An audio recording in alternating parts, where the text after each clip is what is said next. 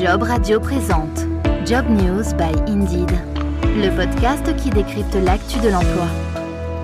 Pénurie de talents, engagement des candidats, ajustement des candidats aux besoins de l'entreprise. Les défis pour les employeurs sont nombreux. La sélection et l'évaluation des candidats restent des étapes difficiles et surtout trop longues pour les entreprises en quête de nouveaux talents.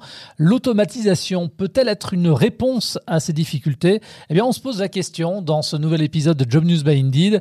C'est le podcast qui décrypte l'actualité de l'emploi, programme disponible sur Job Radio et les principales plateformes de diffusion de podcasts. Et n'hésitez pas Hein, d'ailleurs euh, à réagir euh, en commentant l'épisode ou remplissant tout simplement les petites étoiles depuis ces mêmes plateformes. Bonjour Charles Jantala. Bonjour Jean-Baptiste. Alors je rappelle que tu es spécialiste du marché de l'emploi chez Indeed. Charles, quelles sont les principales difficultés aujourd'hui mises en avant par les employeurs quand ils décrivent tout simplement le processus de recrutement de leur entreprise? En général, c'est à peu près les mêmes euh, thèmes qui reviennent. Quand on leur dit euh, quelles sont les, tâches les plus compliquées euh, dans votre job pour recruter, le sourcing apparaît en un, c'est-à-dire simplement trouver des CV qui correspondent à mes offres d'emploi.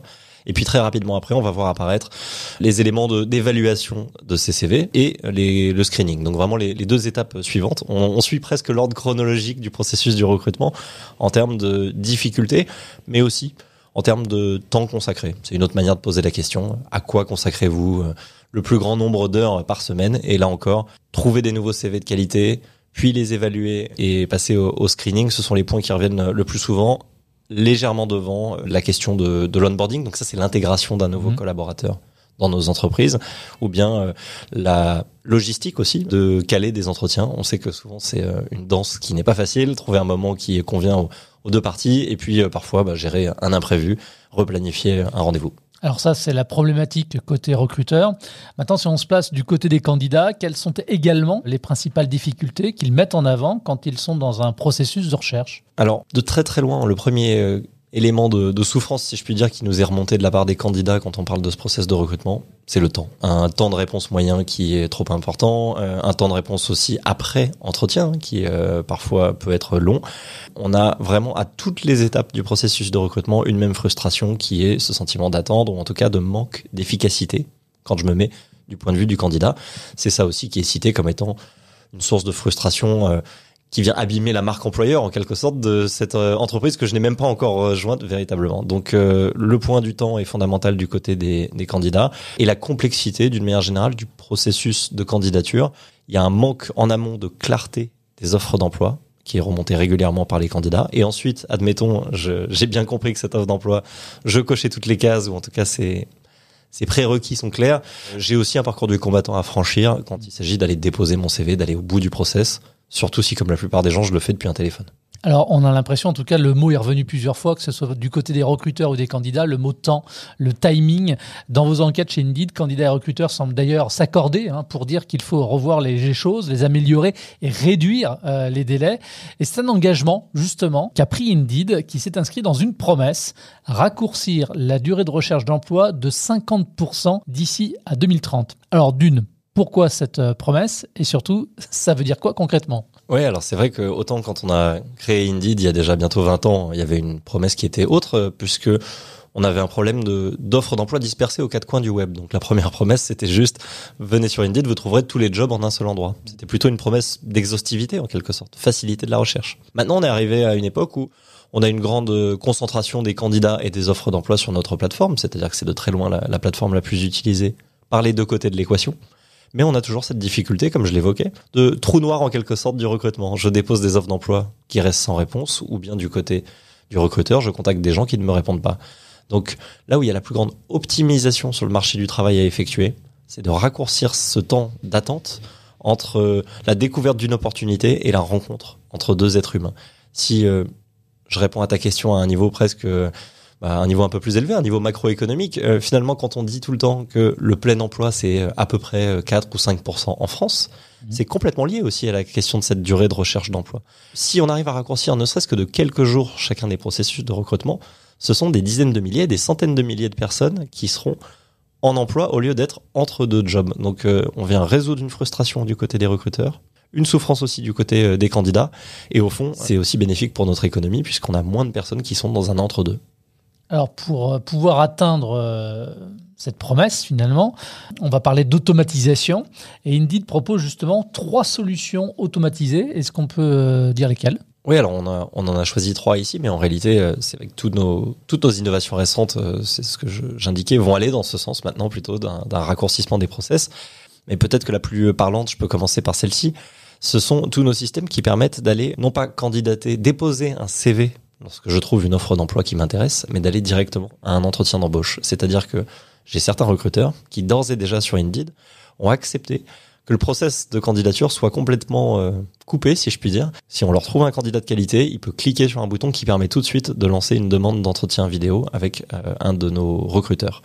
De la même manière, on va voir apparaître de plus en plus de modules de messagerie et de communication instantanée entre deux, entre un candidat d'un côté et un recruteur de l'autre on va voir apparaître à ce titre dans les résultats de recherche traditionnels que les gens connaissent sur Indeed des petites indications qui nous disent que le recruteur est actuellement en ligne ou en tout cas l'été il y a très peu de temps et ils vont pouvoir au moins échanger pour peut-être caler un rendez-vous pour plus tard. Donc là aussi on essaye vraiment de, tout de suite euh, privilégier disons l'instantanéité.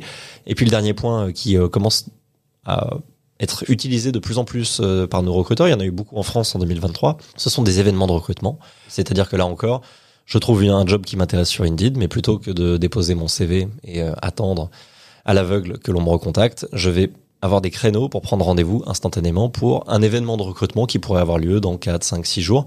Et euh, je vais tout de suite, en quelque sorte, prendre date avec le recruteur, même si là, en l'occurrence, il n'est pas en ligne. Comment est-ce qu'on parvient à estimer finalement euh, la durée moyenne d'une recherche d'emploi et où est-ce qu'on en est en France? Et est-ce que cela signifie à titre de comparaison avec d'autres pays? Alors, la durée moyenne de recherche d'emploi, oui, elle est assez, euh, elle est assez facile à évaluer, je dirais, déjà parce qu'il y, a de nombreux sondages qui sont euh, effectués là-dessus. On a un, sondage BVA qui, euh, il y a quelques années, qui nous indiquait qu'en France, cette durée moyenne était à peu près 7 mois. Lorsqu'on n'est pas en poste, ceci dit, c'est un tout petit peu plus long. En moyenne, on tourne plutôt à 8,6 mois, tandis que c'est plus court, paradoxalement, quand on en a un peu moins besoin et mmh. qu'on est déjà, on est déjà en poste. On a aussi, de toute façon, des chiffres assez assez précis, on peut observer la durée de mise en ligne d'une offre d'emploi. Donc typiquement, combien de temps une offre d'emploi va rester en ligne sur Pôle Emploi ou sur Indeed. Alors, euh, dans Job News by Indeed, on est souvent focus sur euh, différentes enquêtes, différentes études. Du 12 au 20 décembre dernier, pour le compte d'Indeed, The Harris Poll a sondé des recruteurs et des rechercheurs d'emploi sur le thème justement de l'automatisation du recrutement. C'était quoi là concrètement les objectifs de l'étude? Notre objectif avec cette étude, c'était de nous assurer qu'on comprenait bien là où il y avait des opportunités de gagner du temps, justement, donc euh, là où l'automatisation était possible, mais aussi souhaitable du côté des recruteurs et des candidats. C'est-à-dire qu'on veut être sûr de ne pas faire fausse route sur la raison de ces euh, longs jours passés à attendre une réponse à une candidature, de ces longs mois à passer à finaliser tout le processus, et puis surtout qu'on aille euh, au-delà du, du comment, mais qu'on se pose aussi la question de savoir est-ce que c'est souhaitable, désirable par les candidats. Alors, qu'est-ce qu'elle nous dit, cette enquête? Quels sont finalement les, principaux enseignements sur les bienfaits de l'automatisation, que ce soit pour les employeurs ou pour les chercheurs d'emploi? D'une manière générale, ce que cette enquête vient confirmer, c'est que donc côté du côté des employeurs, on l'a dit, il y a une volonté très nette d'utiliser encore davantage d'automatisation pour certaines de ces tâches rébarbatives qu'on a pu évoquer au début, hein, ne serait-ce que le, sourcing ou bien encore le tri de CV et la prise de rendez-vous. Mais euh, ce qui était particulièrement intéressant, je pense, c'est qu'il y avait une grande, euh, une grande appétence de la part des recruteurs pour euh, en placer, placer davantage d'automatisation dans leur métier. Peut-être plus que quand on justement le formule sous la, en utilisant les mots voilà d'automatisation de certaines tâches, plutôt que quand on leur demande des questions finalement similaires, mais en parlant de la place de l'intelligence artificielle appliquée au recrutement. Ici, si on leur dit finalement, est-ce que vous êtes favorable à l'automatisation d'une euh, tâche de d'évaluation de CV ou de screening et de prise de rendez-vous plus concret. massive exactement. Soit c'est plus concret en tout cas ça fait un petit peu moins peur que quand on parle d'intelligence euh, artificielle. Et donc de manière massive ils en souhaitent une plus grande part dans leur quotidien. Et puis ils voient tout de suite euh, les intérêts qui en ressortent. C'est-à-dire que les employeurs eux-mêmes nous citent tout de suite une augmentation de la productivité qu'ils arrivent très bien à imaginer, une baisse du temps moyen de recrutement que eux-mêmes perçoivent comme étant un avantage énorme pour une entreprise, et puis euh, une baisse des coûts hein, de recrutement d'une manière générale. Dans le process de recrutement, on peut pas non plus euh, tout automatiser. On recrute euh, de l'humain hein, avant tout. L'automatisation ne va pas remplacer les entretiens et la prise de décision finale, c'est clair, et c'est sûrement tant mieux. Comment est-ce que Indeed envisage finalement ce, ce juste équilibre entre l'automatisation d'un côté et l'aspect humain du recrutement? Je pense que pour garder un bon équilibre, comme tu dis, il faut rester déjà ancré sur un de nos principes de base. Hein. Chez Indeed, on a une obsession qui est euh, l'expérience du candidat, c'est-à-dire que quand on doit faire un, arbitrage entre euh, ces désirs du recruteur dont on a parlé à l'instant, qui est d'intégrer beaucoup plus d'automatisation, et une expérience du candidat qui est peut-être perçue différemment, on va plutôt favoriser euh, le candidat. C'est-à-dire que c'est avant tout, ce sont ces candidats qui font la valeur d'une plateforme, mais aussi qui font que les recruteurs s'adressent à nous. Et là, bah, quand on reprend par exemple cette étude Harris Poll, on voit bien que les candidats sont un petit peu plus mesurés sur la manière dont ils souhaitent intégrer de l'automatisation, ou en tout cas les endroits où ils souhaitent voir davantage d'automatisation. On a évoqué le fait qu'eux-mêmes, ils trouvent que les process sont, sont longs, mais malgré tout, ils n'ont pas forcément envie de voir apparaître de l'automatisation à toutes les étapes du recrutement. En tout cas, contrairement aux recruteurs, ils n'en souhaitent pas particulièrement trop au moment du screening et surtout de l'évaluation des candidats. C'est-à-dire que oui, pour automatiser et améliorer la qualité de mon process de candidature en amont, c'est-à-dire faciliter la dépose de mon CV, m'aider à rédiger euh, des CV de meilleure qualité. En revanche, ils sont beaucoup plus méfiants à l'idée que la présélection et la prise de rendez-vous soient faites par un outil 100% automatisé. Donc je pense qu'il faut vraiment garder euh, ces deux côtés de l'équation euh, bien à l'esprit. Bien sûr qu'on veut gagner du temps, pour autant, ça doit être mis au service d'un objectif clair, c'est la rencontre entre deux êtres humains d'une manière non biaisée. Et si on se revoit, je sais pas, dans 10 ou 20 ans, euh, une IA qui recrute à la place du recruteur et une IA qui postule à la place euh, du, euh, de celui qui cherche, on sera toujours dans la science-fiction. J'espère qu'on sera tous toujours dans la science-fiction. En tout cas, c'est clairement pas la vision que Kindid a de l'avenir du recrutement.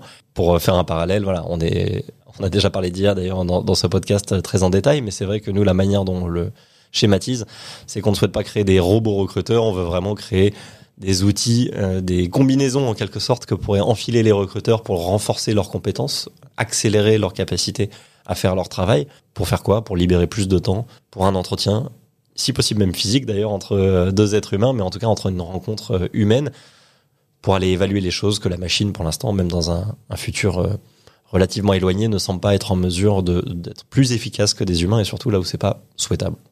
Alors, biais algorithmique, protection de la vie privée, évolution des besoins, coûts initiaux, euh, résistance euh, au changement. Face à l'adoption des, nouvelles technos et donc de l'automatisation, les réticences peuvent être, euh, on s'en doute, nombreuses. Ça ne va pas vous ralentir justement dans vos objectifs et face aux préjugés aussi, comment les atténuer ou en tout cas pour le moins rassurer? Même si tu l'as déjà un petit peu fait là. La question de cette inquiétude face à des nouvelles technologies qui viennent se mêler de choses aussi euh, cruciales que mon futur emploi, c'est euh, des questions qu'on a plutôt intérêt à se poser en amont plutôt que de devoir résoudre des crises après coup quand les gens vont finalement, euh, à juste titre je pense, se soulever en quelque sorte contre une utilisation qui aurait pu être masquée. Donc il y a au moins quelques règles d'or, je pense qu'on devrait tous respecter, notamment dans l'industrie du recrutement ou euh, comme dans d'autres industries sensibles, comme peut-être le domaine de la santé, face à l'utilisation de ces nouveaux outils. Le premier, c'est il faut une transparence euh, totale. C'est-à-dire que à chaque fois que mon CV aura été euh, ne serait-ce que préévalué, c'est-à-dire au moins trié par une intelligence artificielle, je pense que c'est mon droit en tant que candidat que de le savoir. Lorsque une réponse automatisée ou semi-automatisée m'a été soumise m'indiquant qu'on va revenir vers moi rapidement, je pense que c'est important de savoir que ce n'est pas toi qui me l'avais écrite, mais euh, en tout cas ton assistant, euh, ton assistant virtuel. Et je pense qu'il faut aussi être, euh, comme je l'ai dit, assez patient pour la mise en place ensuite d'étapes plus loin dans le dans le processus de recrutement, c'est-à-dire notamment la question bah, de la sélection ou de la présélection des candidats sur la base de compétences. Euh, donc euh, ici, c'est vrai que chez Indeed, on a plutôt une approche euh, qui est conservatrice, c'est-à-dire qu'autant on est à la pointe en termes d'innovation et on utilise déjà de l'IA dans toutes les étapes de notre de notre métier. Pour autant, on a été parmi les premiers à afficher très publiquement nos règles d'or en quelque sorte de l'utilisation d'une IA éthique. On est très transparent dans les différents outils ou produits d'Indeed qui utilisent ou non de l'IA et surtout, on essaye d'expliquer en termes simples à quoi elle est utilisée. Et puis, euh, pour ce qui est de l'avenir, on a admis, et je pense qu'on devrait tous le reconnaître dans nos entreprises technologiques, qu'une ou deux personnes qui créent ces produits ne devraient pas avoir le dernier mot. Il faut créer aussi des comités de suivi et de surveillance, en quelque sorte. Donc voilà, on a un comité d'éthique dédié à l'IA chez Indeed qui, qui est pluridisciplinaire parce que justement, ce n'est pas que l'ingénieur euh, génial hein, qui a créé un produit, un nouveau produit euh, plein d'IA qui devrait décider si oui ou non c'est une bonne chose pour le monde du travail ou pour les recruteurs. Voilà, on veut s'assurer qu'on ait une équipe derrière qui va aller vérifier les implications que ça peut avoir, mais surtout qui va le vérifier dans le temps. S'assurer qu'on n'a pas créé un outil qui ancre des biais ou euh, qui crée de la discrimination plus qu'il n'y en a déjà dans le monde du recrutement. Alors, puisque tu parles d'avenir, on parle de 2030 encore, hein, et pour atteindre cet objectif de raccourcir la durée de recherche d'emploi euh, de 50%, je rappelle, d'ici à 2030, quelles vont être pour vous maintenant les, euh, les vraies prochaines étapes pour Indeed, notamment dans l'automatisation? Finalement, on a un enjeu. On a bien sûr l'apparition de plus en plus fréquente de l'intelligence artificielle à ces étapes, notamment initiales du processus de recrutement, c'est-à-dire être capable de suggérer un job de manière encore plus intelligente qu'avant à un candidat. Non pas parce que euh, bah, il coche toutes les cases, ça c'est déjà quelque chose qu'on fait, mais non seulement il coche toutes les cases, mais en plus sur la base du comportement de ce recruteur récemment ou de son activité récente, il y a de fortes chances qu'il y ait euh, une mise en relation qui se fasse euh, dès les prochaines heures ou dès les prochains jours. Donc on va venir intégrer cet élément de la rapidité dans nos algorithmes de matching. Et puis Ensuite, je pense qu'on a un gros enjeu, c'est que on a besoin de faire changer le comportement aussi des recruteurs. On estime que sur les deux côtés de cette place de marché, euh, ce sont plutôt les candidats qui sont les plus réactifs. Ils sont déjà sur leur téléphone, je l'ai dit.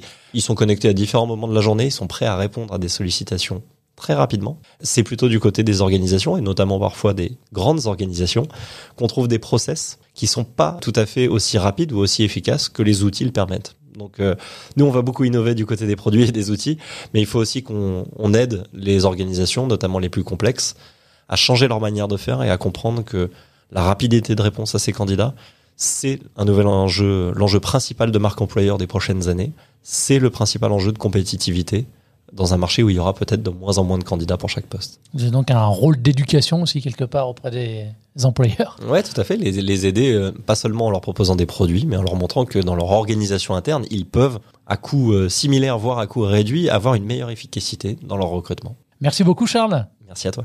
Ça s'appelle Job News by Indeed, c'est la saison 4, c'est le podcast qui décrypte euh, tous les mois l'actu de l'emploi, un programme disponible sur jobradio.fr, sur l'ensemble des plateformes de diffusion de podcasts. Si vous avez apprécié cet épisode, partagez-le, laissez des évaluations Job Radio vous sur la plateforme de votre choix. Merci de votre fidélité et à très vite. Le podcast qui décrypte l'actu de l'emploi.